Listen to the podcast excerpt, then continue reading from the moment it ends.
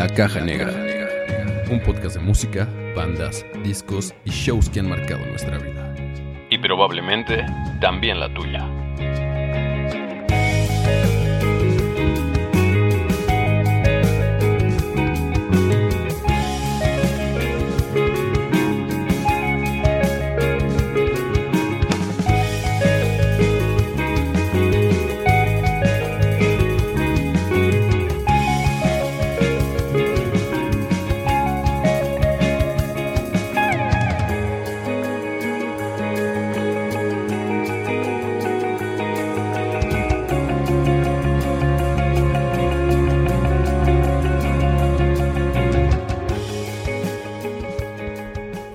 Bienvenidos al episodio número 21 que marca la segunda temporada de este podcast, La Caja Negra.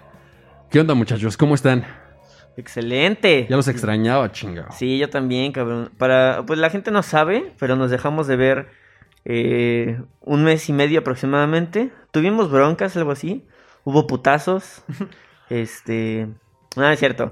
Al Chile sí nos amamos mucho, pero pues eh, obviamente por toda la situación que se está viviendo en el país decidimos darnos un descanso, aparte de pues las reuniones eh, decembrinas que se celebraron obviamente con nuestras familias con las que compartimos hogar.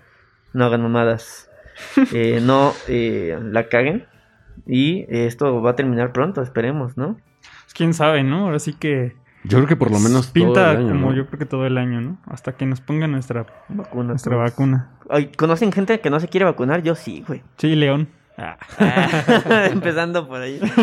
Bueno. No, o sea, pero alguien que... Y lo, y lo hizo bastante evidente, ¿no? Sí, le valió, sí, básicamente le valió madre, ¿no? Sí, invitó a todos a ignorar las recomendaciones eh, pues pertinentes, ¿no? De realizarse la vacuna y demás, pero pues ese pinche aloncito. Digo, es válido. Al final de cuentas, sí hay mucha gente que tiene como cierta resistencia hacia este rollo de la vacuna por muchos argumentos, ¿no? Que dicen que al final el día no está probada o, O que se enferman O más. sea, sí está probada, vaya, pero que al final es una vacuna nueva, que no saben los efectos secundarios que pueda llegar a tener y demás.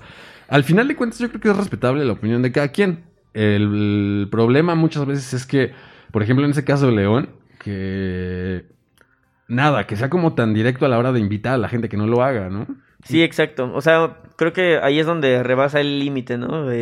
Pues puedes pensar lo que, lo que tú quieras, pero ya invitar de manera Y es que es masiva. un- y es que es un dilema, ¿no? O sea, justamente lo que yo platicaba con Sergio cuando recién sucedió. eh, si era, pues, eh, que, que- que- que te privaran de tu, de tu libre expresión. Y puede ser que sí, pero en la sociedad en la que vivimos, una figura pública que haga ese tipo de afirmaciones, mucha gente, yo creo que la mayoría dice, no mames, este güey, ¿qué onda, no? Pero también mucha gente decir, no manches, puede ser que sea cierto, o sí, no sé, como que incita a la exacto. gente que de pronto... Sabe cosas, ¿no? Ajá, o sea, digo, a, a mí, a mí, a mí personalmente, no sé qué, no, o sea, León no se me hace como una persona como tan, no sé cómo llamarlo, o sea, como que... Dilo, ¿ignorante? No, no, no, no, no, no, o sea, o sea, no sé, o sea, a lo mejor sí es muy... Vaya, no especializada en el tema. Exactamente, Sí, o sea, pues es música, a final de cuentas, seguramente no sé si lee libros o seguramente se mete a investigar. Y como todos eh, nos da curiosidad y te metes a, a investigar, ¿no? Pero vaya, como dice Sergio, no es un especialista del, rubro, ¿no? Entonces, pues también está complicado, ¿no? A lo mejor si lo dijera alguien como más eh, ideal o no sé, que de pronto sí sepa mucho el tema y demás, probablemente yo a lo mejor aún así ni le creas, ¿no? Pero como dice Sergio, al final eh, uno puede creer lo que uno quiera, ¿no? Y va a ser lo que uno crea más conveniente. Bueno, suerte que mencionar lo de la vacuna, seguro nos va a tardar a nosotros mucho en llegar. Sí, a nosotros nos toca a partir de julio, ¿no? Según yo, de junio, julio en adelante. No O sé, güey. Yo no creo que ni siquiera nos toque este año. O sea, bueno, es que decía que estaba como calendarizado ya varios sectores y decía, creo, de julio en adelante el resto de la población. Así como déjense caer. No sabemos. Mientras hay que cuidarnos. eh, a mí ya me dio. Ya, ya. Pues ya viví lo que es tener esa madre, pues. Y afortunadamente me dio súper, súper leve. eh, me aislé lo que tenía que aislarme. Y sí me dieron como ahí algunos síntomas, sí lo padecí de alguna forma, pero la verdad es que la pasé como relax. Los síntomas me dieron, insisto, leve. Pero pues nada, o sea, no está chido también estar como aislado ahí tanto tiempo. Pero bueno, pues fue necesario. Afortunadamente la libré. Puedo platicarlo, puedo contarlo, pero desafortunadamente hay mucha gente que, que la neta sí lo, lo ha vivido de una forma muy complicada. Y desafortunadamente hay un chingo de gente que pues ni siquiera lo puede contar, ¿no? Entonces, sí hay que cuidarnos. La neta es que de pronto sí lo tomamos como muy a la ligera porque no tenemos casos cercanos o no nos ha tocado a nosotros. Y hasta que nos toca o hasta que tenemos casos cercanos complicados es cuando a lo mejor agarramos el, el, el, el, el pedo, ¿no? Pero pues no creo que sea necesario, ¿no? Que tengamos que vivir una situación así. En fin, cuídense un chingo. Este, vamos a cuidarnos todos y Pues sí, ¿no? Ahora Sí. sí, lo que nos... Sí, solo, solo, o sea, pues si no creen o si no les gusta cuidarse o así, pues respeten el espacio de los demás. Y si los demás se están cuidando, pues bueno, al menos por compromiso o por pinche presión social o por lo que quieran, pónganse el pinche cubrebocas, pero no afecten a los demás. Hay viejitos, ellos son vulnerables ante este pedo. Sean, sean pinche buen, buena onda con ellos y, y con la gente del sector vulnerable.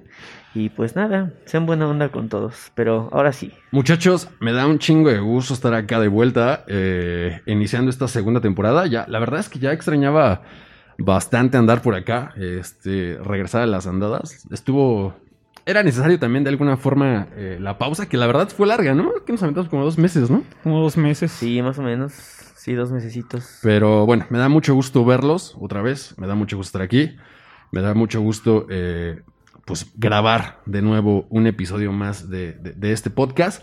Y el día de hoy vamos a empezar con una banda fuerte, una banda mexicana que para mi punto de vista es una de las más importantes de, de la escena nacional, que tienen muchos años de, de trayectoria, 30 para ser exactos, y estoy hablando de Fobia. Eh, ya, este, no aplauso, alcanzó la producción para poner aplausos como, Como Toño como, como en el chavo. Pero sí, pues creo que eso no está discusión, ¿no? Eh, sin duda, eh, Fobia es de las bandas más icónicas que ha eh, que han salido de, de- de nuestro país. Y pues nada, obviamente se merecían un episodio eh, en la caja negra, ¿no? Eh, con una larguísima trayectoria, con uno de los eh, sex symbols más cabrones que ha sacado México frente al micrófono. Y este. Y cha. Ah. y cha. Su, chai su nariz. y cha y su buena. Y su buena onda. Así es, una- un, un- un cantante de que definitivamente levanta suspiros, ¿no? Sí. Sí, pues, es que- pues es que... Sí. Pues sí, creo, que- creo que de ahí empieza su historia, ¿no? O sea, eh, al principio, cuando ellos se formaron, creo que fue en el 87, ¿no? Me parece. Sí. Bueno, se formaron en el 87 y más o menos em- empezaron a crecer en los 90. Pero lo que iba es que, pues, mucha gente o de, de- del- de la misma industria eh, los catalogaba como muy fresas, ¿no? Y yo creo que tiene mucho que ver con eso de que, por ejemplo, Leonardo es como bien parecido y, y de pronto como que no se vestían tan como sus compañeros en ese tiempo, ¿no? Y siempre los catalogaban como muy fresas y sí tuvieron como muchos problemas por ese sentido, ¿no? Porque les costó trabajo de alguna manera subir, pero yo creo que lo demostraron con la música, ¿no? Y eso es lo mejor. Sí, eh, la banda inicia justamente eh, cuando Leonardo y Paco se conocen en un concierto de una banda que se convertiría igual en una de las más importantes de, de- de nuestro país, que es las insólitas imágenes de Aurora, ¿no? Que más tarde sería eh, Caifanes. Que ya por ahí tenemos un episodio al respecto. Y Paco y Leonardo se conocen en un concierto de, de- esta banda y ahí es donde inicia todo, ¿no? Por ahí siempre, eh, como pasa en muchas bandas, ¿no? Que uno conoce a otro y después a otro y se van uniendo a la banda y al final resulta una, una agrupación, no, no en todos los casos exitosa, en este caso fue así. Y como mencionábamos, ¿no? Por ahí Leonardo y Paco Huidobro son los que, los que se conocen. Y bueno, por ahí después eh, Leonardo conoce a Cha, me parece, ¿no?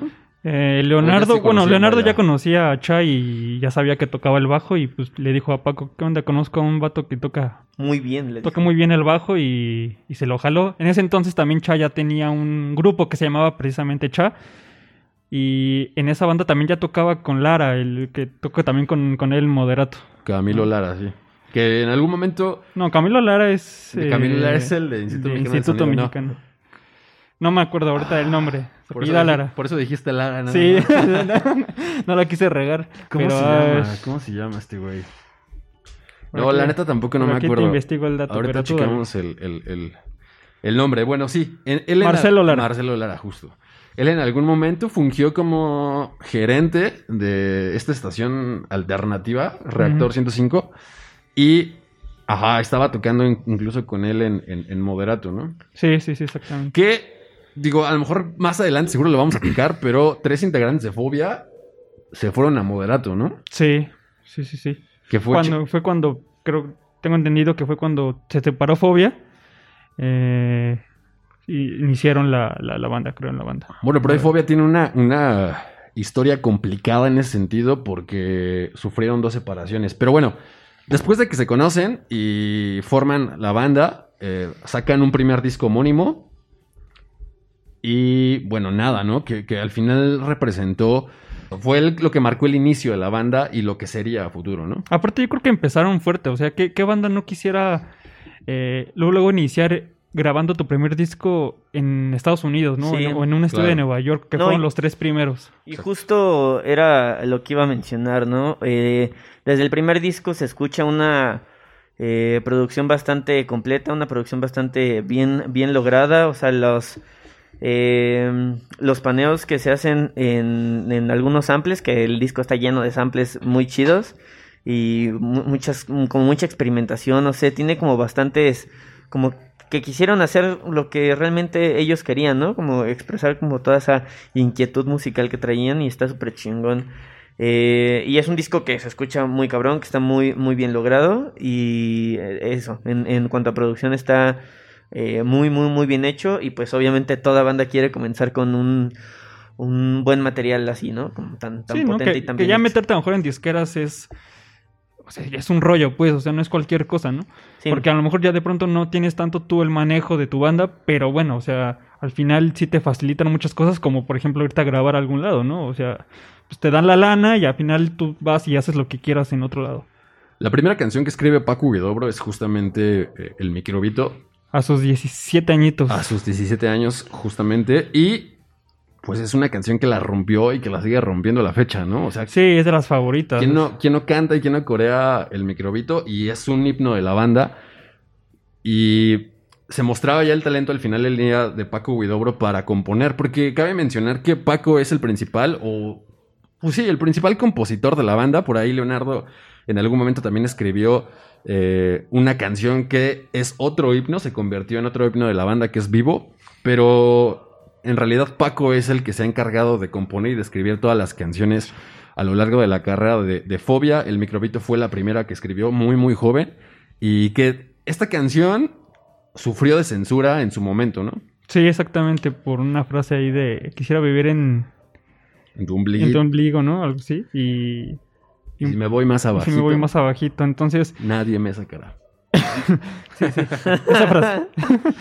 y sí, sufrió de censura, pero yo creo que como, como lo hemos tocado en, en varios puntos, o en varios episodios, perdón, eh, me acuerdo de, de Molotov, ¿no? En su momento, que siempre un, un- un hecho así de censura hace que más gente te escuche. Exacto, ¿no? es, es- es bien irónico y siempre al final el resultado es contrario, ¿no? Porque buscan, buscan censurar algo que, que no les parecía correcto en, en el, en el momento, en el tiempo, y lo censuran y lo único que hacen es que la gente simplemente tenga más curiosidad de escucharlo y que lo pidan y lo pidan. Fue lo que pasó, al final de cuentas cuando censuraron esta canción lo único que lograron fue que la gente la estuviera pidiendo mucho más en el radio y al final de cuentas lo que sucede, como mencionaba Xavi, como lo platicamos nosotros en algún momento, como le pasó a Molotov, es que pues simplemente al final de cuentas sean más conocidos, la canción se escuche mucho más, la canción se pida mucho más y pues nada, o sea, insisto, esa canción la rompió en su momento y, y a la fecha, ¿no? Sí, vaya, lo que, lo que dijimos en algún momento, ¿no? Lo, lo que lo que te prohíben, tienes ganas de saber por qué, por qué, por qué lo hacen, ¿no? Entonces, pues creo que les funcionó bastante también la, la censura, fue un, un arma a su favor. Y pues eh, era de imaginarse que les podía pasar algo similar con Molotov, con la eh, relación que tienen de algún modo ambas bandas, ¿no? Que eh, por- Sí, eh, sí, sí, sí. Jaycito por ahí se salió de los molochos para ir a- de este lado con fobia. Sí, creo que tienen mucha. O sea, por ejemplo, ahí Paco es hermano de Mickey, De ¿no? Mickey. Bajista de, de De hecho, la Molotov. canción de Puto de Molotov es dedicada para este Ah, Iñaki, sí. Paco y Leo. Y su- por, y Ujú. por ese pedo. Sí, bueno, dice Iñaki su familia, pero sí, o- Y hace una. Iñaki, y hace- su hermano, hace ¿no? una alusión a, a, lo- a los fobios, ¿no? Sí, exactamente. Tienen su canción, papi. Igual de icónica. ¿Cómo, Sí. cómo, cómo dice por ahí un chiste? Que Ah, sí, le dice Paco a Mickey. eh, yo me hice famoso por microbito y tú por puto. Y, y literal fue, y sucedió así, ¿no? Eh, por ahí justamente en algún momento y en el episodio justo de Molotov platicábamos eh, a- acerca de Jay de la Cueva, ¿no? Que también más adelante inició con Molotov, nunca grabó con Molotov justamente para irse a tocar a, a Fobia, pero esto fue después, ¿no? Recordemos que Molotov inició después que Fobia. Este Sí. primer disco del que estamos hablando, que, que es, que es homónimo, salió en el 90. 90. Yo iba naciendo, güey. Ah. No manches, Iban ya tiene haciendo un rato. Y estos güeyes ya. Ya. Ya- ya Que, que, que no, que no, no, o sea, no sé, no, no siento que Fobia sea como tan viejo, ¿no? O sea, por ejemplo, hasta hace un, un tiempo que, que me clavé con, con la banda que sabía que íbamos a grabar y demás, me puse a investigar y es del 87, o sea, se me hace que es muy vieja, o sea, para saber o para darte cuenta que es todavía antes de Molotov. Exacto. Y... No, no se siente. Ajá, no se siente, exactamente. Pues es que es por eh, Leo de Lozán, güey. O sea, no Leo se ve que envejezca, güey. Leo de Lozán cada es como Benjamin Button, güey. O sea, cada día se ve más joven, güey. En 20 años va a ser un bebé, güey. Leo de Lozán, güey. No, bueno, pero también al final de cuentas, yo creo que habla de que su música ha envejecido bien. O sea, Sí, no se siente vieja. La... Incluso escuchas el microbito y vaya, no parece que fue escrita hace 30 años, ¿no? O sea, Sí. Eh, Que bueno, que siento que esa canción, a comparación de las demás discos de ese disco, más canciones. Ajá, o sea que esa canción en específico se, se escucha mucho más fresca que las demás. Si tú Claro. escuchas las demás canciones, están un poquito más como a la época. Pero el microbito siento que es fresca desde cuando salió hasta el día de hoy, ¿no? sí. No, y, y creo que, digo, ahorita lo vamos a ir tocando seguramente durante el, eh, el recorrido de sus discos. Pero la verdad es que Fobia ha eh, sabido madurar, digo, aún así con los seis discos que tiene, se ha notado una, un avance en su sonido bastante bien hecho. O sea, creo que se ve la edad también ya eh, reflejada en sus composiciones. Claro. Y es- nada, o sea, siguen siendo unos pinches musicazos. Sí, porque al final siempre eh, Fobia se o por lo menos los primeros discos siempre se caracterizó eh, por sus letras como pues más chuscas, más divertidas, con cierto humor. Claro. Y no tanto como, como las bandas, sus, las bandas contemporáneas, ¿no? Que eh, siempre hablaban como del gobierno, o cosas como de amor, o cosas como, pues sí, como de lo de siempre, ¿no? Y, y Paco, de alguna manera, siempre su manera de componer fue como con mucho más humor. Y está chido, ¿no? Al final, eh, escribir hasta de. Porque, por ejemplo, todo el, el primer disco hace alusión como a insectos o animales. O, por ejemplo, creo que le- la de Camila, creo que se llama Ajá. eh, que se les- está escrita para la gallina que salía en los Muppets, que era Ah, un- exacto. un- una mascota creo que de Gonzo. Sí, exacto. Entonces sí. eh, ahí va, ¿no? O sea, son, son, son canciones como bien, de temas como bien burdos, pero la neta es que están chidos, ¿no? Interesantes. Sí, que al final del día se salen un poco de, de- de lo que a lo mejor, como dices, todas las bandas estaban escribiendo en su momento. Y a la fecha, ¿no? O sea, lo hemos platicado en muchas ocasiones. El amor y el desamor es un tema constante, no solo de, de, este género, ¿no? Sino como de pop, de lo que me digas, siempre Sí, está... no, y ahorita que tocas, por ejemplo, que es una, por ejemplo, el microbito yo creo que es una canción, pues, como media romanticona, ¿no? Por así decirlo, Claro. muy en el fondo. Pero muy al estilo de Pero, Paco, pero esa- es a lo que iba, justo con un humor y con, y con, un, con un estilo de fobia, ¿no? Pero al final es de amor, pero yo creo que tiene ahí mucho ingenio la, la, la letra. Claro.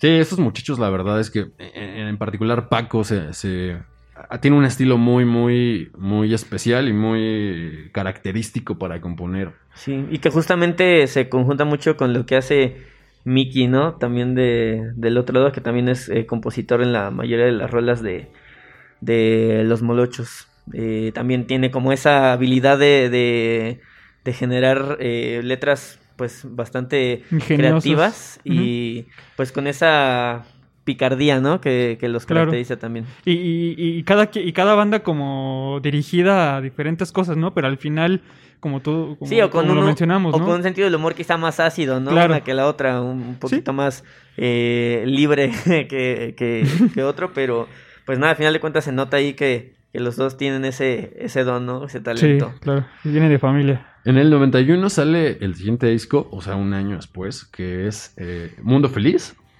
Y ahí viene una de las canciones también, creo que icónicas de la banda, que es El, El Diablo. Y por ahí viene también, por ejemplo, esta que dices de Camila. Eh, fue también un buen disco. Creo que esos dos discos hay buenas canciones, sin embargo, no, no todas las canciones de- del disco fueron hits, ¿no? No todas las canciones del disco pegaron como, como del todo. Eh, pero bueno, este, este disco también cambiaron de alineación, no sé si en este disco. No, o sea, todavía eh, el tercer disco que es Leche, Ajá. todavía lo grabó Curi, el baterista.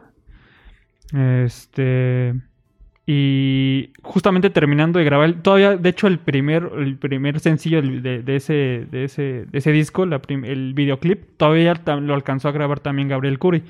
Pero justamente ahí fue cuando ya él, él en realidad le gustaba más el, el arte en, Se fue a Londres, ¿no? se fue a Londres. Y armó Sí, su sí, sí. propio- Sí, se armó Como su una galería. Su como una propia galería, y demás. chingón.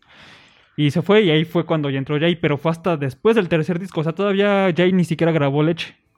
Así es, este disco también eh, fue complicado en el sentido de que no le fue muy bien en, en- en la cuestión de la promoción, justamente porque el sencillo fue Los Cibernoides, que era una canción que de alguna forma le habían escrito o estaba dedicada o inspirada en, en- Televisa, y justamente habla de eso, ¿no? Como de esta parte en la que te vuelven como robot o te idiotizan un poco con, con la televisión, ¿no? Con los contenidos de la televisión.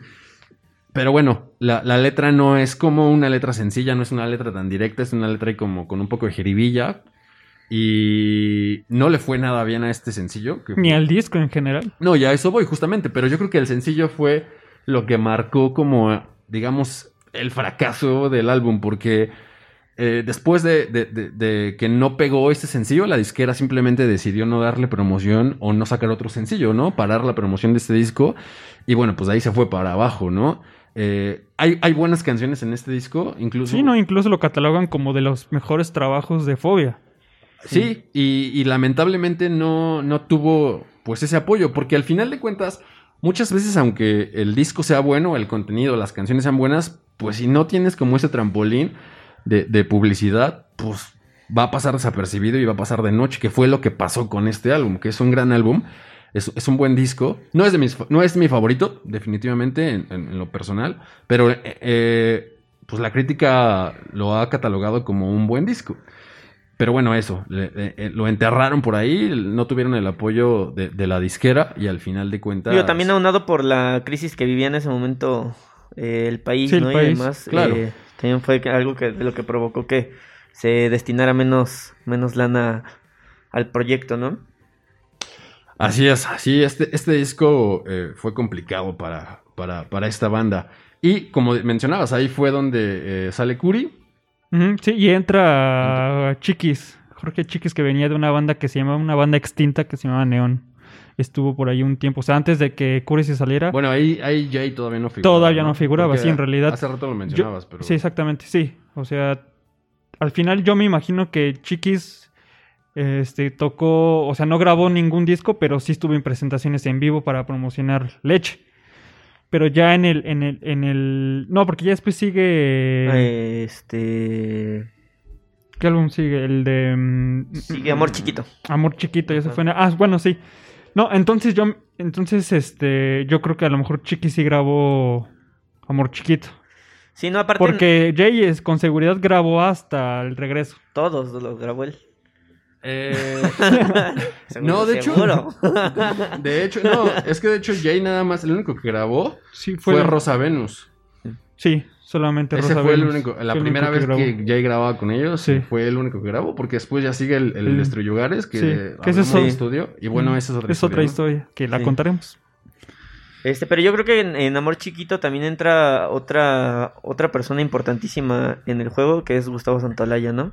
A partir de ese disco es ya donde entra él a, a, A a producir. y demás, y se nota también la mano. Siento que es como.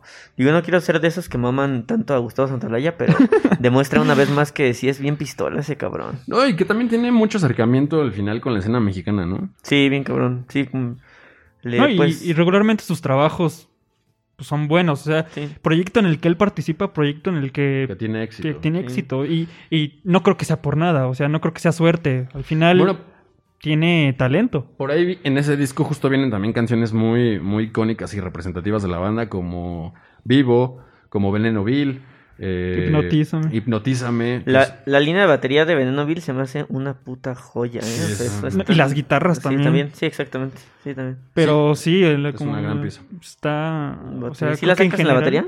Sí. Yo creo que sí. Es que ahí se meten unos redobles bien rudos, ¿no? Pero Sí. digo, tampoco es como... Esa ya la hace Jay, ¿no? Sí. Esa ya lo hace Jay. No, no, no la grabó. ¿No la grabó Jay? no. no. O sea, él ya estuvo en la gira, por así decirlo, del, Ajá. disco. Sí, exactamente. Pero no, en, en el estudio no, no, no, no la grabó él. Eh, es, una, es una gran rola, a mí también me gusta mucho. Sí, se me hace lo más cabrón que tiene. Musicalmente. es- Aparte creo que es de como de lo más agresivo, ¿no? Que tiene Ajá. fobia. Ajá, está chido. Por ahí también viene este, Revolución sin manos, Mm, que también también es una buena rola.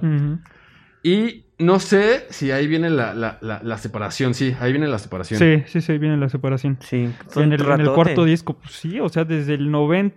Es que en realidad sacaron discos en, ¿qué? ¿Cuatro o cinco años? Pues del primero, ¿Cuatro discos? del primero al segundo fue un año, y del segundo al tercero fueron dos años. Y el cuarto. Y este que Amor fue- Chiquito fue en el 96, o sea, fueron tres años. Bueno, pero pues ya, o sea, seis años y cuatro discos, o sea, pues como que sí le echaron ganas, ¿no? Sí, estaban Y- muy activos. Estaban muy Sí. activos. Y Después justamente- se separan, no hay eh, seguridad de qué sucedió. No, pues hay varias teorías, ¿no? Está la teoría de que... De que fue Pues Rebeca de Leona- Alba. Ah, sí, de hecho sí. ¿Cómo? De- ves que eh, Leo, de Alba, Ah, sí, sí, eh, sí, Leo de los claro, Santos es- andaba ahí con Sí, eh, andaba, era pareja de, de Leonardo y supuestamente ella los había separado. Pero en realidad, bueno, yo vi una entrevista que, o sea, lo- lo- los integrantes hablan, o al menos uno de ellos, creo que es, no sé si Cha o Paco, donde hablan así como, no, pues Rebeca era chida, o sea, era buena onda. Digo, en realidad no se sabe, ¿no? La otra teoría que yo creo que es la que sucedió es que es cuando Leonardo se hace solista, con dos discos. Entonces, eh, la, la- la disquera, no sé, a lo mejor decide sacar a ese güey como solista, porque al final de cuentas, pues era la cara de, de- fobia. Y otra, como ya lo hemos comentado, eh, pues la neta es que está carita el vato, ¿no? Entonces, pues yo creo que era una, era una, era un buen negocio, ¿no? O creían que era, iba a ser buen negocio. Entonces, creo que por ahí va la cosa, porque al final eh, hay, hay una entrevista donde Leo va con, con sus compañeros y dice, pues yo creo que ustedes ya no quieren componer nada, no quieren grabar nada, creo que yo tampoco, así que pues mejor cada quien para su casa. Pero pues al final nunca se ha sabido eh, la, la- la verdad, La ¿no? verdadera razón. La verdadera razón. Pero yo digo que fue por ahí, por lo- la- el proyecto solista de, de, de, de Leo, ¿no? Que, de, de Leonardo, ¿no? Que al final esos dos discos pasaron de noche. Ya Ah. nos dimos cuenta que a esta hora te despiertas, chaval. ¿Para qué es la alarma que acaba de sonar? Bueno, a Leonardo no, no le fue. No le fue nada bien con estos dos discos. No encontró como. prueba y error. Bueno, prueba y dos errores. De hecho, no encontró como su estilo y pues fracasó, ¿no? Es que En- en- siento que sí debe de ser intento. un reto, ¿no? O sea, de pronto llevar, por mucho que sean, no sé, seis años, ¿no? Y, y mm, al final de cuentas estás acostumbrado a una manera de componer. De entrada, eh, estás acostumbrado a no ser el que compone eh, de manera mayoritaria, por decirlo, en, en- en las rolas del, del- de la banda, ¿no? Y ahora ser, pues, eh, básicamente casi todo el trabajo, por así decirlo, en, en- como proyecto solista. Digo, al final de cuentas, plasmar tus ideas solo, quizá, quizá después de acostumbrarte tanto tiempo a trabajar con gente, eh, pueda tornarse un tanto complejo. La ¿no? verdad desconozco cómo fue el proceso de, de- de esos dos discos de Leonardo. No sé si él componía, lo dudo. O sea, seguramente había alguien detrás y él solo cantaba. Es una suposición, no tengo idea, ¿eh? No, no, no, en realidad no estoy ni familiarizado con los discos de Leonardo. Pero No, yo me enteré apenas hace días que en realidad había sacado disco solista. discos solistas. Pero yo creo que es muy, de alguna forma es obvio, ¿no? O sea, en, en- en Fobia toda la composición, como ya lo dijimos, corría a cargo de Paco. Y Leonardo lo, lo hace muy bien cantando, ¿no? Al final de cuentas creo que ha adoptado las canciones como suyas y las plasma con su estilo a, a la hora de cantarlas. Pero ya no es lo mismo que irse como solista y que alguien más le componga que no sea Paco. Y, y que, pues simplemente yo creo que fue lo que sucedió, ¿no? Que no, no, no, no, no reflejó lo mismo, a lo mejor no, no lo sintió igual. Como mencionaba hace rato, no hubo un estilo como bien definido y pues nada, simplemente no hubo rumbo, no había dirección y pues cuando no hay dirección podrá cantar bien, pero pues no sucedió, no, no pasó nada, ¿no? Entonces, pues nada, yo creo que tiene mucho que ver con eso. A, a Leonardo y Paco simplemente hacían una muy buena mancuerna, pero Leonardo con otras personas o solo no lo hizo, ¿no? Por ahí, como decíamos, Vivo fue una de las canciones que él compuso y que pues lo hizo bien porque es una gran canción y que se convirtió también en un, en, en- en un himno de la banda, una de las canciones más famosas y más conocidas, si no es que la más, yo digo, ¿no? Sí, Sí, por ahí yo creo que sí se anda dando un tiro con otras, pero definitivamente en el top 5 sí está. Yo creo Sí. que es la más famosa de Fobia, yo sí me atrevo a decir que es la Es que más yo creo que es la más comercial. O sea, no sé si la. Sí, o sea, a lo mejor quien conoce a Fobia. Ah, no, sí, claro, por sí supuesto. dices, está el micro. No, no, no, por ejemplo, pero aún así, o sea, superficialmente, si conoces a Y Fobia. probablemente si, te si conoces bien a Fobia, no sea la canción que más te Sí, guste. no, no, no, pero no me refiero, ajá, no me refiero a un gusto, sino si, si conoces un poco de fobia, dices, bueno, también está el microbito, también está Venenovir, o sea, también está otra. Pero yo creo que la gente que no está para nada familiarizada con fobia, Sí, es más fácil con- que es más fácil que canción. conozca vivo que conozca el microbito. De hecho, por ahí salió hace poco en un comercial, ¿no? Sí, salió Sí. en el Teletón, ¿no? Sí, exactamente, fue parte, de del- la campaña del Teletón hace un, un Hace como de años. cuatro o cinco años. Yo iba a decir- Más, ¿no? Iba a ¿Sí decir- más? Sí, creo que sí más. Iba a decir que de Coca. No, pero Sí, sí, también salió Ah, un comercial también. reciente, Sí, ajá, ¿no? sí. A ver, díganos en, en donde quieran, en Instagram o en todos lados, quién, eh, en qué comercial salió. Al que, al Es que que, el de hecho, han salido en varios comerciales. Ah, tengo- por ejemplo, en Doritos, tuvo comercial con Doritos. Ah, bueno, pero no en esa canción, no, vaya. no, no, no, no. O sea, hablando de la canción, Sí, no, yo lo único que me acuerdo y con seguridad es lo de Teletón. Güey, como ahorita me acordé, perdón, la de, de una, de la de da, da, da, pero la versión que hace sí. Molotov en la del Mundial del 2006, no mames, De- se ven bien chavos, güey. Pero ese es como de Pepsi, creo, ¿no? Es de Pepsi. Ajá, de Pe- Pepsi. porque dice sí, sí, sí. Pepsi, sí, Pepsi. Sí, Pepsi, sí. Que sale el Kikín y sale Rafa Márquez. Rafa Márquez. No mames, qué pedo. Yo tenía nueve años, güey, cuando fue ese pedo. Fíjate. Pues creo que lo único que bueno que, que hizo Leonardo en su en esa faceta de, ¿Solista? de solista fue cuando salió en el tributo de José José. Mm, sí, es verdad. Creo que toca la canción de Si me dejas ahora. No la conozco mucho, creo. Tú la debes Rolón. conocer. Rolón, básicamente. Pero hay mejores. Yo creo que en, lo- en... Es más, creo que me gustó más el, el segundo disco, güey. Me van a matar algunos porque pues no hay bandas tan históricas como en el primero. ¿Segundo disco de qué? El de, de tributo. tributo Ah, ok, José ok, ok, ya. Sí, se me hace más cabrón el segundo que el primero. O sea, hubo un segundo... Así es, mi estimado. El segundo es donde está la de la de Cere que hace Odiseo, donde está. mm, Bueno, pues es que a lo mejor son bandas ya más Natalia. actuales, ¿no? Sí. Digo, no sí. sé en qué año salió. Este salió en el 98. Pues este debe haber salido como eh, por ahí del 2012. o- Por ejemplo, digo, lo, lo, tra- Sí, lo trato de, de, de medir por la edad de la banda de Odiseo. Pero yo creo que debe ser como el 2002, en así. Y el otro sí es más antaño. Sí, te digo, es del antes del Pues 98, está o sea, este, ya tiene La Lupita, este, Molotov con la de payaso, ¿no? La Lupita que hizo Gavilano Paloma, ¿no? En ese disco. Bueno, ya hablaremos Sí, en sí, algún sí, momento no. de esos discos. Pero bueno, este... Sí, lo hace bien. A, a mí en particular sí me gusta la, la voz de Leonardo, me gusta como... Sí, y, como y- el- y el- la canción de este te- atributo le salió chida. Pues es que en realidad pues, el, el- el sujeto canta bien. Y aparte, pues creo que sí le quedó bien esa, esa, esa canción y las melodías de...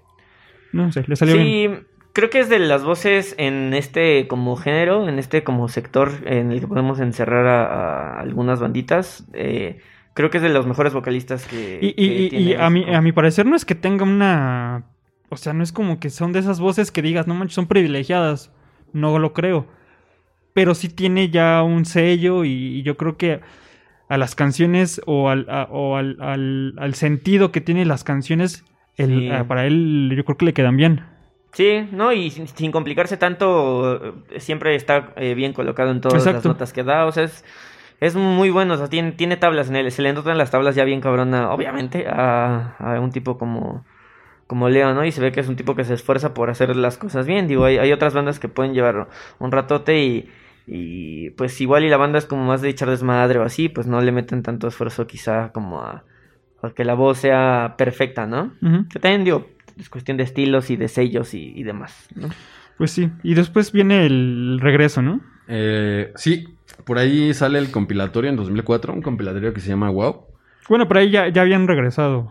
Porque me parece No, que... no, ¿No? no, no, apenas sí. O sea, salió ese compilatorio y compusieron un Según par yo, de ellos regresaron en el canciones. 2003 y ese compilado salió en el 2004. Ah, bueno, entonces ahí no sé si Porque- confundido con las fechas, pero según yo, salió el compilatorio, compusieron dos canciones. Ah, bueno, sí, la de hoy- Más caliente que el sol, y que hoy- también salió en un comercial ese de Doritos que decías.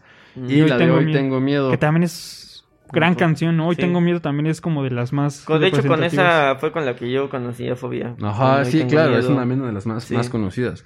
Bueno, tengo entendido, a lo mejor por ahí ando con los cables cruzados, Cruzados. pero componen ese par de canciones, sale el compilatorio, tiene un chorro de éxito, se vende y al final del día les va muy, muy bien. Y eso es lo que los convence de regresar, ¿no? Es como de, bueno, le está yendo muy chido al disco, eh, pues ¿por qué no regresamos y hacemos otro disco, no? Eso es lo que yo tengo entendido que así se dio. Entonces, ahí es cuando regresan y graban El Rosa Venus, que pues es como por ahí un homenaje el nombre a, a esos jabones que están en los moteles de paso, ¿no? Mm, sí, me han, plat- me, han, Sí. me han platicado. Sí, luego. Sí, a mí eh, también. Una vez vi uno. Era muy En el raro. baño de un hotel. una vez vi uno en el.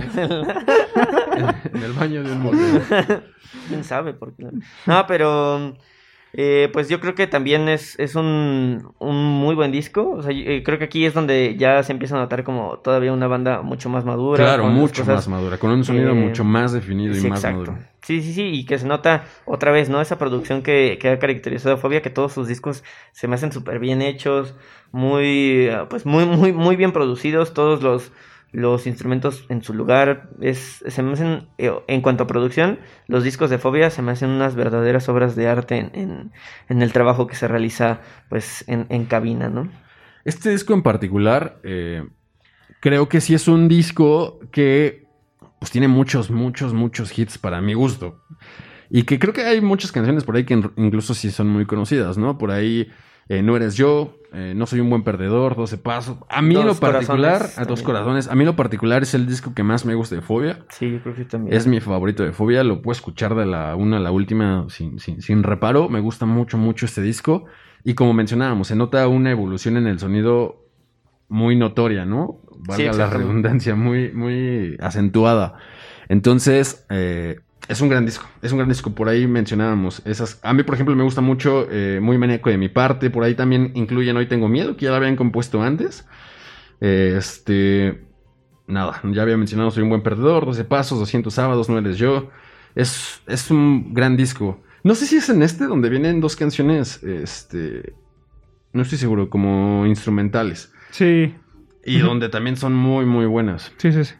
Eh, pues nada, también al final le muestran como la- la- la- el talento, la habilidad que tenían como músicos y que al final de cuentas pues ya habían evolucionado, ¿no? De sus inicios a, al 2004 pues ya había un camino recorrido y obviamente un aprendizaje también, ¿no? Y que, por ejemplo, con estas rolas instrumentales, pues también habla de, de lo que decimos, ¿no? De la importancia de a veces comunicar sin, sin decir una sola palabra, ¿no?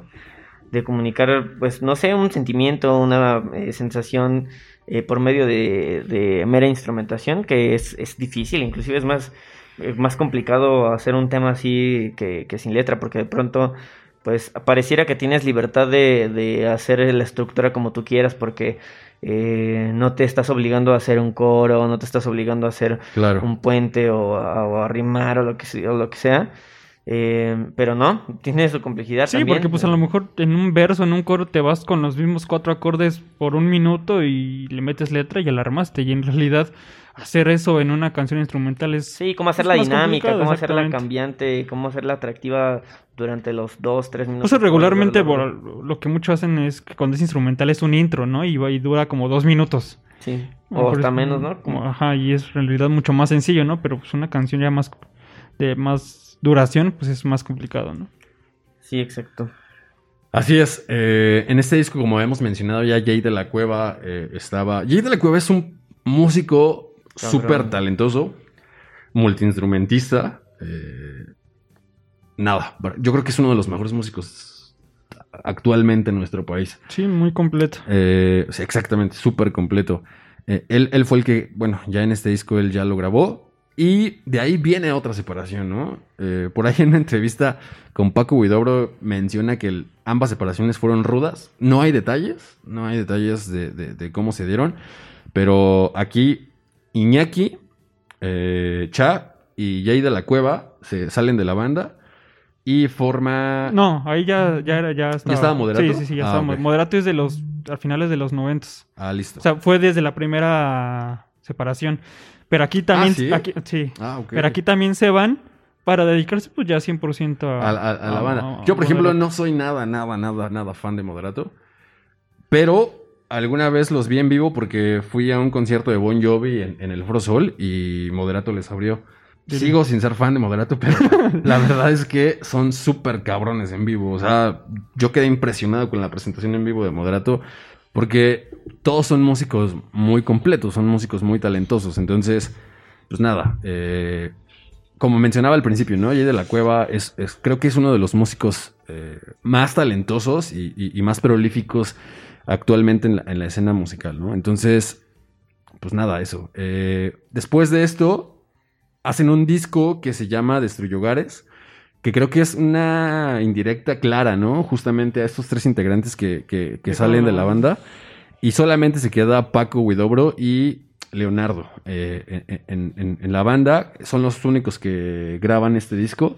Que como... que por supuesto, después incluyen otros músicos para las Sí, sí, sí, porque en presentaciones realidad, demás, según ¿no? yo, fue una reestructuración de, de banda, ¿no? O sea, no fue como tipo que se habían... Sí, no fue oficial, o vaya, no anunciaron que, que se... se separaban y luego no. como que quisieron retomarlo, sino más bien fue como una reestructuración. Tengo entendido eso. Entonces, pues sí, o sea, al final, pero creo que al final los únicos que compusieron el disco fue Paco y, bueno, Paco, ¿no? Sí. Pero al final quien, quien, quien, quien sí hizo parte de la composición, pues fueron ellos dos nada más.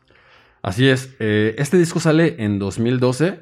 Es el sexto álbum de, estudio de, de la banda. Sexto y último álbum de estudio. Así es, se- sexto y último hasta ahora. No, no sabemos qué vaya a suceder. Pero eh, pasó algo interesante aquí porque hicieron como una serie de conciertos durante pues seis semanas en, Mm. en- en el Plaza Condesa. Cada jueves, escogieron los jueves, no sé por qué, pero cada jueves tocaban un disco. O sea, el primer jueves tocaron el primer disco, el siguiente jueves el segundo, el si- el- y así sucesivamente. Pero lo, curioso o, o lo, o lo chido de, de estas presentaciones es que se presentaron con otras bandas. Justamente como eran ellos dos nada más, no tenían banda, digamos.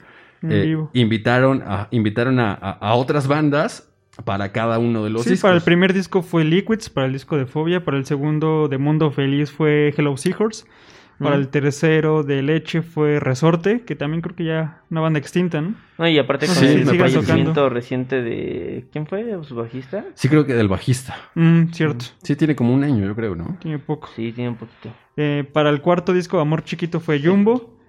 Y para el quinto disco, que fue Rosa Venus, ahí sí fue un. Ya varios. Fue, Natalia fue, fue Natalia, Beto fue Cuevas. Beto Cuevas. Una, ahí una mezcolanza de, de varios músicos.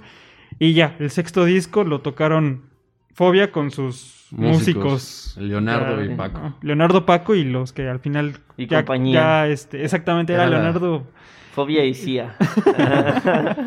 Ya con su nueva con su alineación. nueva alineación. Así es. eh, es un disco que tiene por ahí eh, La Búsqueda, una, una gran canción. Bueno, dos de las que más me gustan de ese disco. Y se me olvidó este- esta canción que incluso viene en. Fue sencilla ahora del Unplug. ¿200 sábados? No, no, no. Ah, Pesadilla. Ajá, Pesadilla, justo. Pesadilla. Fue, de hecho, fue el sencillo de este, de, de este álbum. Y fue un disco, yo creo que también en el que los fans extrañamos a, a- a la alineación original, ¿no? De, de, de esta agrupación. Sí, es que pues no, al final no, pues ya no es lo mismo, ¿no? O sea, por mucho que al final Paco era el que componía todo, no sé, o sea, si cuando se sale un, integrante, te, a ti como fan, pues sí te, te cala, o a lo mejor si te gusta mucho una banda, te cala, ¿no? Entonces te imaginas que tres de golpe se vayan y nada más queden dos, como que ya no es fobia, o sea, a lo mejor lo dices como chiste, pero al final creo que sí es así, o sea, es Paco, Leonardo y compañía, porque al final son los únicos... eh, que, que, que quedaban de la banda original, ¿no? Que al final está curioso, ¿no? Porque fueron los, que, los dos que empezaron la banda y al final, esa vez, fueron los que terminaron. Pero, pues sí, ya no, ya no está tan, tan Así es. chido que Sí. sea así. Cinco años duró esta situación. De 2012 a 2017 se mantuvieron como tocando y girando con, con- con esta alineación. Y ya en 2017 igual, ¿no? Se, se- se acaba la banda. No, no estoy seguro si anunciaron igual separación, creo que no, ¿no? Simplemente pararon y ya, no se supo más de Fobia eh, hasta 2019, si no me estoy equivocando. sí. Por ahí Paco cuenta incluso en una entrevista que... que- 17, que fue para los 30 años. Ah, ¿fue en, en el mismo 2017? Ujú. Ah, cierto, cierto. Sí, o sea, a cumplir, digo, 87, 2017 para cumplir los, los 30 años y, y hasta sacaron un, un box set, ¿no? Ahí con toda su discografía y, y demás. Por, por ahí Paco cuenta que eh, estaba creo que en, en- en Nueva York. Sí, Paco estaba, pues precisamente estaba escuchando todas las canciones para hacer el, este box set que es de, de vinilos. Este, se fue a Estados Unidos a, pues sí, a, a editar, vaya, o a hacer todo el proceso del box set. Entonces él menciona que en realidad, pues sí, eh, empieza a escuchar todas las canciones de, todas las, de todos los discos. Y en realidad fue así como que, pues, estar en el lugar donde, donde Habían grabado donde los habían grabado, eh, escuchando todas las rolas, pues entonces de pronto pues le dijo, bueno, pues igual son los 30 años, pues chance, ¿no? Y le damos, ¿no? Entonces creo que su manager, creo que es el que Así en es. realidad se le ocurre, fue así como de, bueno, y si hacemos una gira de, de 30 años, le Se marco me a lo- ocurre, así. Se me ocurre, como digo, algo nuevo. Topa una banda que se llama Timbiriche. Así, gira de. Dice el reencuentro número 83. pues para allá van estos muchachos Sí. con este paso, ¿no? Y, y ahí es cuando yo creo que al parecer quedaron como mal, ¿no? Porque pues Paco menciona que, que ni siquiera fue como que él, él les hablara a los muchachos así como de qué onda, chavos? En realidad fueron sus managers que hablaron con los managers de los demás y ahí fue como se hicieron el acuerdo. En realidad, hasta No, y- menciona Paco que nada más iba a ensayar, ¿no? O sea, yo no voy a componer, no voy a organizar, no voy a perseguir gente, yo nada más voy a ir a tocar y se acabó. Ajá. Sí, bastante rudo el asunto. Quién sabe cómo se dieron las cosas, pero Paco es muy enfático, o, o al menos deja ver, en esa entrevista, deja ver como su, su, su postura, ¿no? Muy eh, rígida y, y muy concreta, ¿no? De solo voy a tocar, solo voy a ensayar, solo voy a tocar lo que se tenga que tocar y punto, ¿no? O sea, no, Sí. no va a haber nada más allá. Y menciona lo que se echaba, que ni siquiera fue un contacto directo de. Pues al final uno pensaría que si fueron banda durante 30 años, eh, con sus altibajos, pues te llevas chido con Sí. ellos. Pero al parecer no es así, porque ese. Ajá, mi manager le habla al manager de Leonardo y. Oye, ¿qué dice, oye, ¿qué dice Leonardo que le digas a Paco que si quieren tocar? Que se Oye. quieren hacer una gira, güey. Oye, pues dice Paco que le digas a Leo que chingue su madre. Exacto, güey. Pues, a- digo, a- afortunadamente, todos accedieron y por eso se, se- se llevó Sí. a cabo. Dijeron, bueno, pues ahora le va chido. ¿Por qué? No sé, también me parece como curioso que si la situación está como complicada, hayan. Digo, Chansey no está tan rudo, ¿no? O sea, simplemente a lo Pero, mejor... digo, para que te digas, güey, yo- A lo mejor también por dinero, ¿no? O sea, fue así como de... Probablemente pues, una lana también. nomás. es como de yo no le voy a hablar a ese güey, háblale tú. Pues sí. O sea, sí es como de. Yo digo que a lo mejor, como, a lo mejor como lo menciono, o sea, probablemente, Chansey sí fue por varo, ¿no? O sea, probablemente sea la lana, exactamente. No sabemos qué sucedió, pero la neta porque es que, creo que fueron 20 o 30 fechas o algo así, o 20. sea... 20. agradecemos que se hayan eh, juntado la alineación original, semi original, ¿no? Porque por ahí Jay, como mencionamos, no, Sí. no, no inició. Pero bueno, ellos. al final sí fue como que tú recuerdas a Fobia y, y también recuerdas a Jay en la Claro. bataca, ¿no? Exacto. Se lo eh, fu- fuimos afortunados, insisto, somos agradecidos de los que nos gusta Fobia que se hayan eh, este, juntado para esta gira de, de pastel. Y por ahí, de hecho, hay en internet, en YouTube, vi algunos videos de, de- de las presentaciones y la verdad Sí, es que. bueno, es que hay un, hay, hay- hay un, sí, hay un disco, pues, que sacaron en vivo con Sí, video y. CD del pastel Y en el palacio. Bastante, bastante chido. Mencionan que eso era, o sea, se juntaron para esas 20 fechas. Y pues otra vez iba a ser como nada más, ¿no? Nos juntamos, tocamos esos 20 conciertos y le volvemos a parar. Pero eh, no se esperaban que les hablaran para hacer un MTV Unplugged.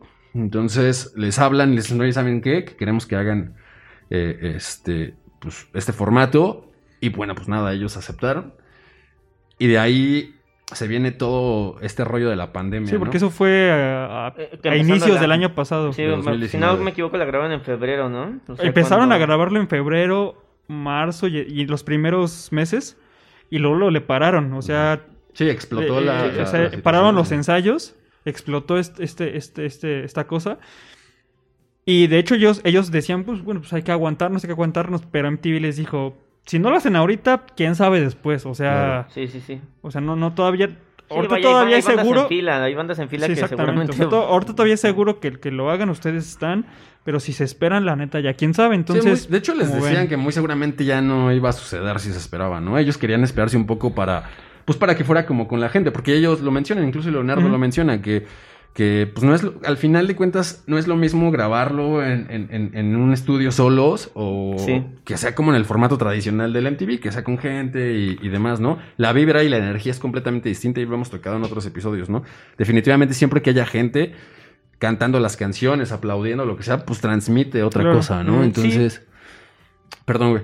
Este, creo que tengo un- como un punto de vista acerca de eso. O sea, evidentemente creo que eh, como músico, por mucho que haya diferencias en la banda, pues eh, obviamente un, un eh, evento así, quieres disfrutarlo con público, ¿no? Como siempre se ha hecho, Claro. como tú dices, ese, ese formato. Pero por otro lado, también va a ser histórico este Claro. este Que se graben- unplug de fobia porque van a decir ¿por qué el de fobia es el único? O sea, en 20 años la banda va a decir ¿qué pedo? ¿Por qué en este no hay gente como en los demás?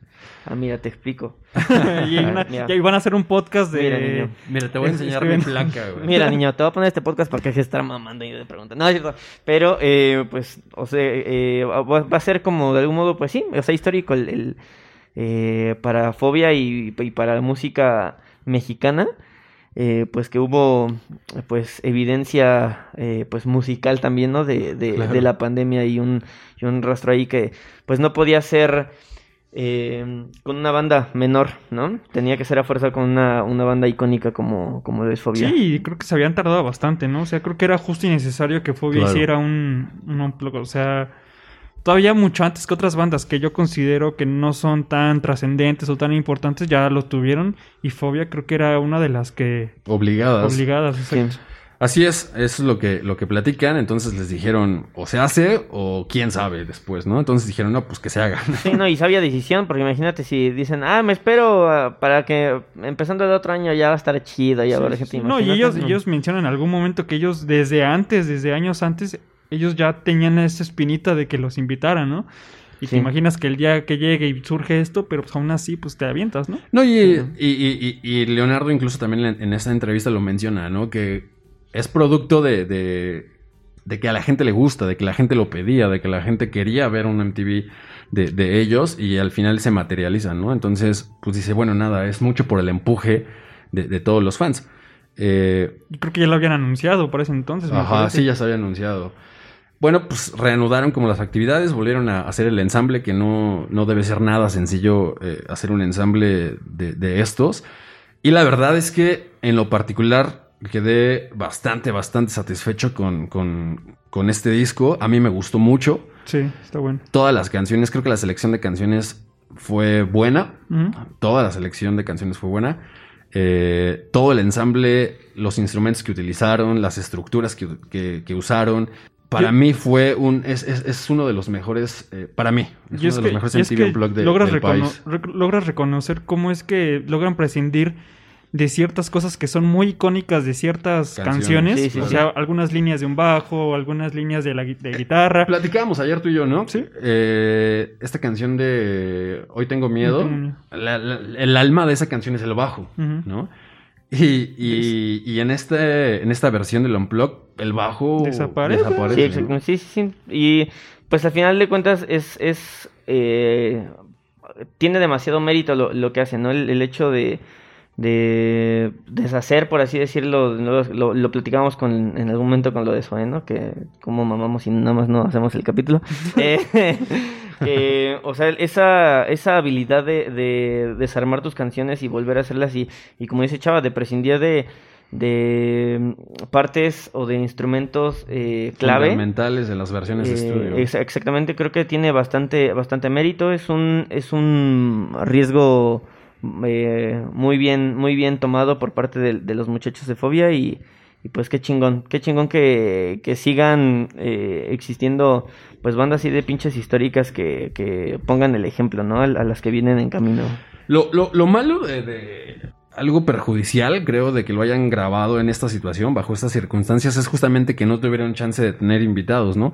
Algo Sí. que también es muy característico de esos formatos. Y está bien chido porque ha dado oportunidad a que cierta banda tenga un, un- una- un invitado o un colaborador.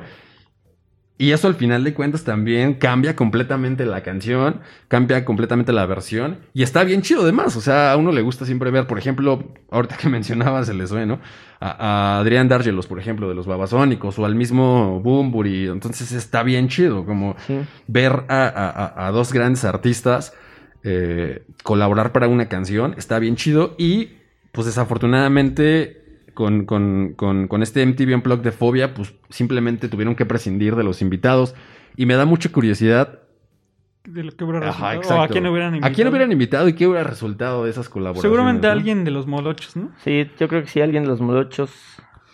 Sí, eh, probablemente. Alguien a lo mejor Saúl Hernández, que en su momento también en, en- en los inicios de, De Fobia de fue Fobia como fue los como impulsó, ¿no? ajá, fue parte clave. Entonces yo creo que pues, a lo mejor muchos de la vieja escuela y hubiera estado chido, ¿no? Tal vez. Habría sido súper interesante ver a alguno de los que mencionas y uno de los que tal vez no menciones. eh, colaborar con ellos en alguna esta, esta versión y me quedo mucho con eso. Pero la verdad es que quedé muy satisfecho con, con este, Sí. con este disco.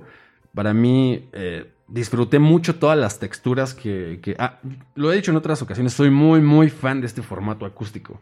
Digo, no solo del MTV, ¿no? Sino del... Sí, desde el simple, la esencia de, de la música acústica. Ah, por exacto, o sea, de, de cuando reversionan sus canciones, soy muy fan y nada, lo disfruté mucho, las texturas que armaron, los instrumentos que utilizaron. eh, Por ejemplo, aquí Jay se ve que no, no pisa la batería, pero para nada, No. ¿no? Y todo el tiempo está tocando el, El teclado, piano, la, la guitarra. guitarra. Y la neta es que ahí deja ver todo su potencial, ¿no? Sí, este es que ese güey está está muy cabrón. impresionante. Y- Impresionante. No, y la verdad es que quedó, quedó chido. O sea, por ejemplo, lo que me gustó mucho es que eh, ciertas percusiones las hacen con juguetes ya automatizados. Ajá. Y de hecho, de hecho, yo cuando lo vi la primera vez, no sé, enfocan al, al, al baterista o al, per- o al percusionista y nadie está haciendo nada, ¿no? Y no sé, o sea, de pronto dices, bueno, a lo mejor traen ahí como, no sé, una, Una pista, pista o o- algo así. Pero en realidad luego enfocan y ya después nos enteramos que en realidad sí, todo, todos estos juguetes como, son como inflables. Ajá, exacto. Tienen como pedales así Que como... pareciera que son, solo son parte de la escenografía. Exactamente, pero, Pero en no. realidad es parte también de la, de la, la parte sonora, ¿no? ajá. Instrumental. Pues sí, o sea, yo creo que sí le llega muy cabrona. O sea, sigo prefiriendo igual al, al disco de Zoe, creo, pero sí, Sí. sí, le llega, al menos por ahí sí lo rasguña un poco, ¿no? Hablando de, de manera un poco más como coloquial, sí, sí, le, sí le llega un poquito a, a- a la idea también, a la, a la creatividad, al, pues no limitarse, ¿no? Sí. Al, al ampliar todo, pues su, su panorama y la percepción que tienen. Eh, repito, se vuelve a notar una madurez en fobia y una creatividad y una experiencia impresionante en todos y cada uno para poder lograr algo así, ¿no? Y- ¿no? Tan complejo de realizar también. Y que a pesar de que pl- platicábamos que a lo mejor han tenido como ciertos eh, problemas o ciertas, este, ciertos roces entre ellos, al final no se nota, ¿no? O sea, Sí. por ejemplo, en este disco que no, no son Ujú. canciones inéditas, pero que al final del día... Sí, pues, tuvieron que construirlas, ¿no? Desde, desde Sí, abajo, o sea, se nota que lo hicieron bien, o sea, no se nota que, que- que- que existan esos problemas que no sé si sigan persistiendo.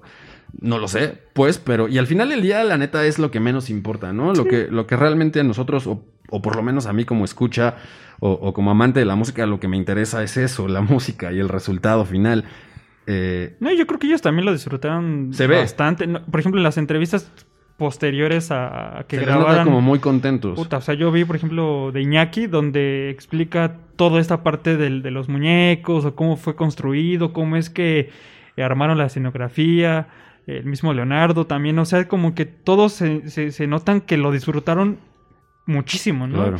No, y, y lo que decía, o sea, si por mucho que hubiera problemas, diferencias o lo que sea, era un sueño que todos tenían en común. O sea, era una, un anhelo que todos tenían, como tú dices, desde hace bastante tiempo atrás. Entonces, pues obviamente todos lo querían y por mucho que estuvieran eh, encabronados con tal o cual persona de la banda, pues al final eh, MTV estaba interesado en el conjunto, ¿no? En, en, en, en todos los que formaban parte de ella por, por más que hubiera, como les digo, diferencias, ¿no? Entonces, al final, esa, ese anhelo, esas ganas de querer hacer algo tan importante como un, eh, un MTV Unplugged, pues creo que es lo que unió y lo que logró como esa también como sinergia, ¿no? Para que eh, las cosas se lograran, pues como se lograron.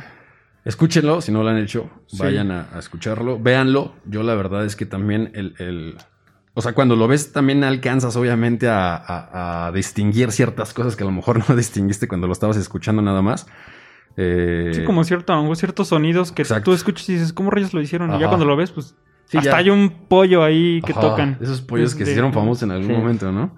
Eh, está muy chingón, la verdad es que me gustó mucho, cumplieron bastante bien desde mi punto de vista, lo disfruté mucho.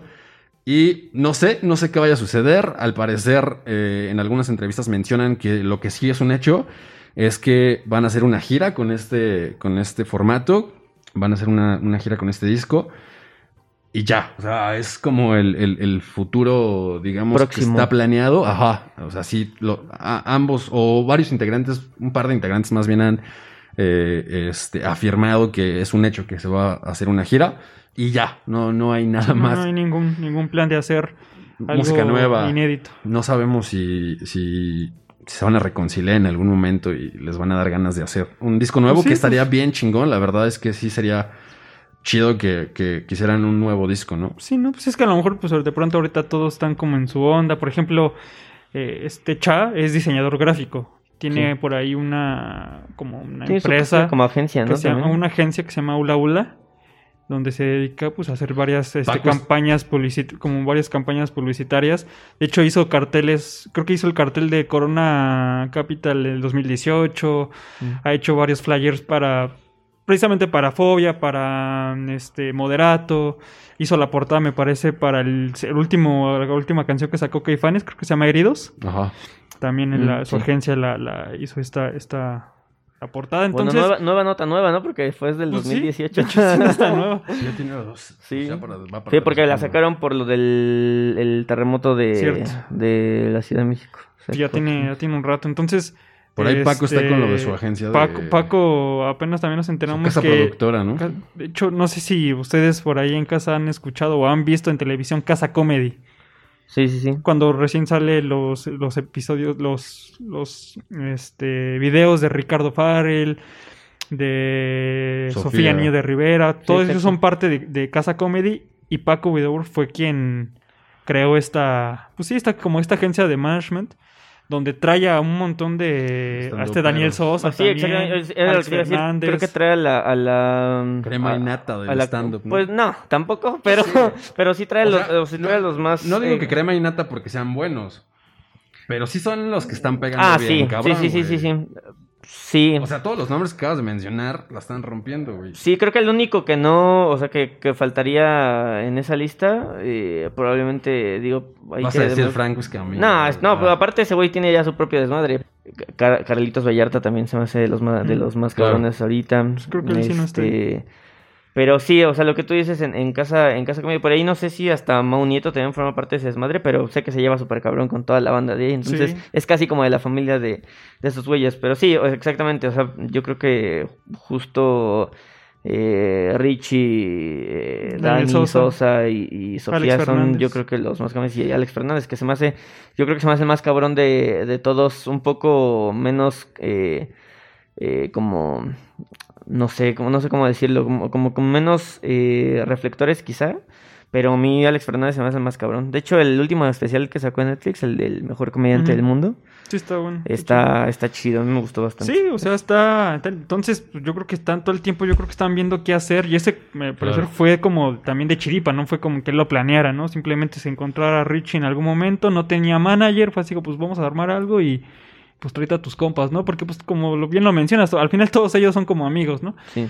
Entonces, pues él también anda ocupado. Yo creo que cada quien anda en el proyecto. Jay, con, no sé si todavía siga actualmente vigente con Moderato sacando No, de- cosas. no, de hecho, no, de hecho creo que ya Moderato eh, dejó de ser Mm. y en algún momento, de hecho, lo anunció Jay y creo que se iba a dedicar como a un proyecto solista. Que creo que todavía no hay nada, supongo. Sí, que ya hay una rola de él. Ah, no ¿sí? sé si de hace un año o dos. Ah, ¿en serio? Ajá, y él sale... Estoy atrasado del El, noticiero. el video está, de hecho el video musical está chido porque como topan a, a Tash Sultana.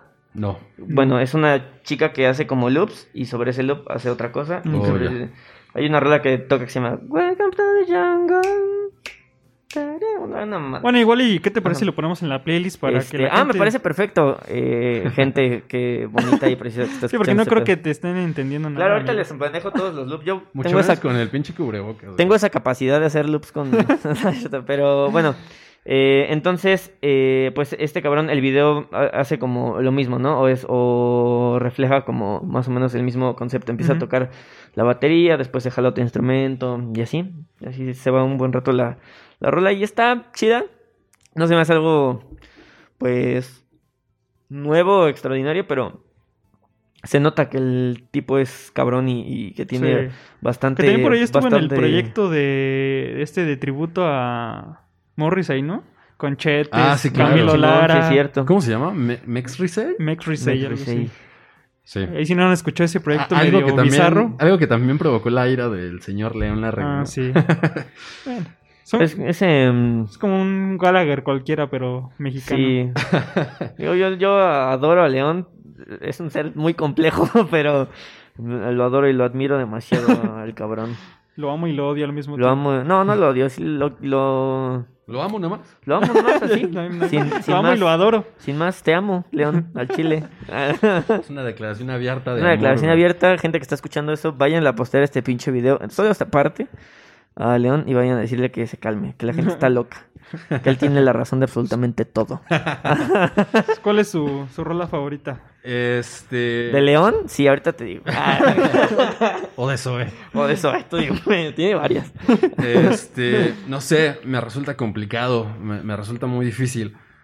Voy a decir una por, por, porque me acaba de llegar a la cabeza. Y ya, no, no, no porque sea absoluta mi respuesta. Pero amé, amé la versión de. eh, Ay, cabrón. Se nota pues sí. que la amé, ¿va? Sí, no, cañón. La amó no tanto que hasta se le olvidó el nombre. Mierda, güey. ¿Cómo se llama? A ver, ya les digo. Salen- Bueno, sí, en sale- lo que la buscas, yo voy a decir la mía. La mía es eh, Veneno Vil. Se me hace bastante retadora para lo que tenían acostumbrada la gente fobia. Y mm, se me hace un, un puto rolón. O sea, creo que tiene absolutamente todo. Tiene una letra in- eh, fácil de interpretar, pero no tan fácil de escribir. ¿Me explico? Creo que tiene su dosis de poesía, pero es muy fácil interpretarla también. Ay, ya le di un vergas al micrófono. Eh, tiene líneas poderosísimas en todos los instrumentos y pues tiene la voz de el queridísimo Leonardo del San, que le mando un beso ahí donde, en su bello rostro. donde las arañas hacen su nid. Dos corazones, dos corazones. Mm, Me, me gusta mucho esa canción de, de la, la versión de estudio, pero amé la versión del, del Unplug. Justamente la línea de en el piano que hace Jay de la Ah, Cueva sí. es Sí. sublime. me gustó Sublime, mucho esa versión. Sublime. Me voy a quedar con esa ahorita. sublime. Me voy a quedar con esa. Y disco favorito, ya lo dije, Rosa Venus. Ah, el disco favorito, papi. Yo creo que también Rosa Venus. Se me hace el más completo de todos.